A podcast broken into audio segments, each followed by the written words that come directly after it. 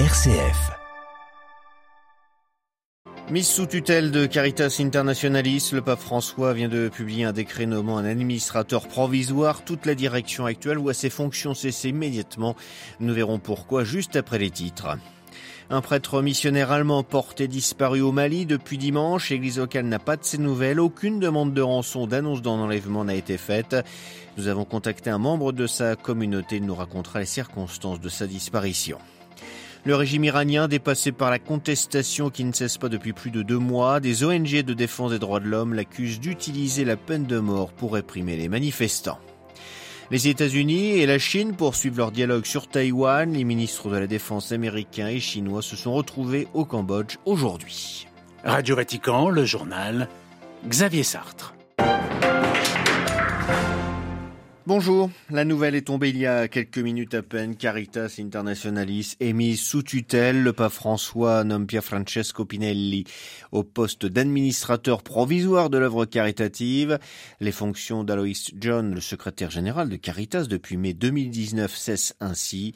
Cette décision, Marine Orio, a été prise après un audit au sein de la structure sur l'organisation et le bien-être au travail. Oui, Xavier, un audit commandé par le Dicaster pour le service du développement développement humain intégral qui, selon la nouvelle constitution apostolique entrée en vigueur en juin dernier, est compétent à l'égard de Caritas. Tous les salariés actuels et passés ont été invités à participer à cette étude qui révèle des faiblesses, des manquements dans les procédures de gestion qui ont eu des effets négatifs sur euh, l'esprit d'équipe et sur le moral du personnel. Le but de cet audit était donc de vérifier si les valeurs de Caritas, dignité humaine et respect de chaque personne étaient appliquées en son sein. Visiblement non. Alors pendant la période de mise en service de la nouvelle équipe, toutes les fonctions actuelles de direction cessent. En revanche, le communiqué veut être clair, les problèmes sont bien liés au bien-être au travail, aucune irriguée irrégularité financière ou comportement sexuel déviant n'est à signaler. Par un décret donc, le pape nomme Pierre Francisco Pinelli, un laïc italien, manager au profil humaniste. Il a fait ses armes dans le bénévolat, mais aussi dans la direction de grandes entreprises énergétiques. Il sera accompagné dans sa mission par Maria Amparo Alonso Escobar. Elle était jusqu'ici responsable de plaidoyer chez Caritas. Marine Henriot, et pour plus de précisions, rendez-vous sur notre site internet www vaticannews.va. Disparition au Mali d'un prêtre depuis maintenant deux jours. Il s'agit du père Hans-Joachim Loche, de nationalité allemande. Il était responsable de la communauté des missionnaires d'Afrique Amdalé. La police est à sa recherche afin de le retrouver. Le religieux qui vit au Mali depuis une trentaine d'années enseigne à l'Institut de formation islamo-chrétienne. Le frère Patient Chombo, supérieur délégué du provincial et membre également de cette communauté, revient sur les circonstances de sa disparition. Notre confrère Père Ayo, responsable de la communauté, devait aller dire la messe dans une paroisse. Donc le matin à 8h30, la messe commence. On a observé son absence euh, à partir de 8h30, il n'était pas parti parce qu'il y a un confrère qui devrait dire la messe euh, pour les, les chrétiens dans notre chapelle là où nous habitons. Et puis il a constaté que la voiture était là et la portière ouverte, mais il n'y avait personne. Et d'ailleurs, nous, on pensait que la voiture était en panne et qu'il serait parti en taxi ou bien en vélo comme il a l'habitude. Mais quand on a vu le soir, il y avait l'ouverture du match, mais après, on ne l'a pas vu. C'est à ce moment-là là on a commencé à se poser la question et commencé à faire des investigations. On se sent dans l'insécurité. On craint que peut-être quelque chose peut encore arriver. On ne sait pas. Est-ce qu'ils ont réalisé tous leurs plans? Ça, on ne peut pas dire mais quand même l'atmosphère est encore sous pression et nous essayons de voir comment gérer la crise. Des propos recueillis par Myriam Sandouno. Toujours concernant le Mali, le pays toujours plus isolé par la militaire au pouvoir. Il a, elle a décidé d'interdire en effet les activités de toutes les ONG financées ou soutenues par la France, y compris dans le camp humanitaire. Les militaires justifient cette décision par le fait que Paris a décidé de suspendre son aide publique au développement au Mali, même si les ONG continuaient d'être aidées. La contestation se poursuit en Iran après le début des manifestations il y a un peu plus de deux mois, notamment dans les régions kurdes du pays. Les autorités semblent dépassées et pour dissuader les manifestants, elles brandissent désormais la menace de la peine de mort. C'est ce qu'affirment plusieurs ONG, Adelaide Patrignani. Oui, Xavier, Amnesty International a lancé l'alerte. La justice iranienne a déjà prononcé six condamnations à mort depuis le début des manifestations. Des simulacres de procès, selon l'ONG, sont organisés ces dernières semaines. L'objectif des autorités, je cite, est d'intimider ceux qui participent au soulèvement populaire et de dissuader d'autres personnes de rejoindre le mouvement.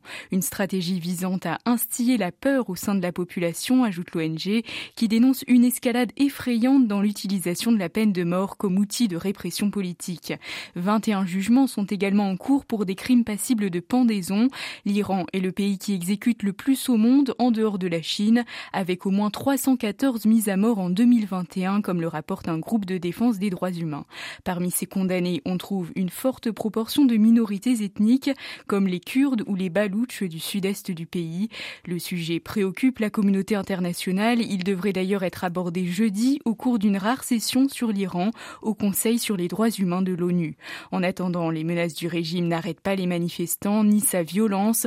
Les forces de sécurité ont fait usage de balles réelles hier dans des villes kurdes de l'Ouest, faisant 13 morts selon une ONG. Adélaïde Patrignani. Concernant le dossier nucléaire, Téhéran commence à produire de l'uranium enrichi à 60% dans son usine de Fordo, ce qui contrevient aux engagements pris par le régime iranien envers l'Agence internationale de l'énergie atomique, la IEA. À l'accord de 2015, dont sont sortis les États-Unis sous Donald Trump, prévoyait un enrichissement limité à 3,67%.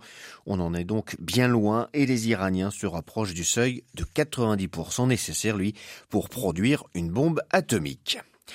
La Turquie mise en garde contre ses velléités d'intervenir massivement au sol en Syrie. Pour une fois, Moscou et Washington sont sur la même longueur d'onde et ont appelé Ankara à la retenue. De son côté, le président turc a appelé les États-Unis à cesser leur soutien aux YPG, les forces kurdes syriennes qui tiennent le nord-est de la Syrie. Recep Tayyip Erdogan entend combattre les forces kurdes, que ce soit celles donc des YPG ou du PKK, ces dernières étant accusées d'avoir commis l'attentat d'Istanbul du 13 novembre.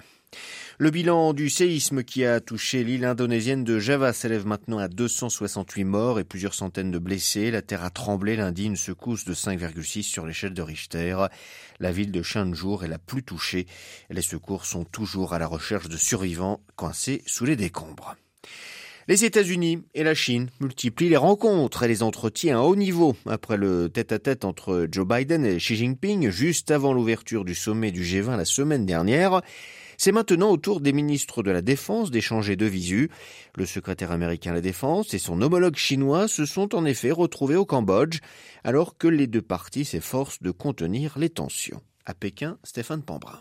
Cette rencontre a eu lieu en marge d'une conférence des ministres de la Défense à Siam Rep, au Cambodge, et c'est la première entre les ministres chinois et américains de la Défense depuis juin dernier. C'était avant la visite de Nancy Pelosi à Taïwan, une visite qui avait provoqué une crise sans précédent entre Pékin et Washington.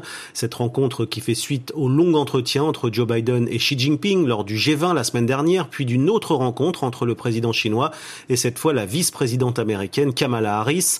Les deux ministres de la Défense ont déclaré vouloir maintenir des lignes de communication ouvertes entre les deux pays pour gérer de manière responsable la concurrence entre la Chine et les États-Unis. La Chine qui, de son côté, a rappelé ses lignes rouges, à savoir sa souveraineté sur l'île de Taïwan et un dialogue d'égal à égal avec les États-Unis. Stéphane Pambrin à Pékin pour Radio Vatican. Les gardes-côtes grecs mènent actuellement une opération de sauvetage rendue difficile par des vents forts pour sauver 500 migrants.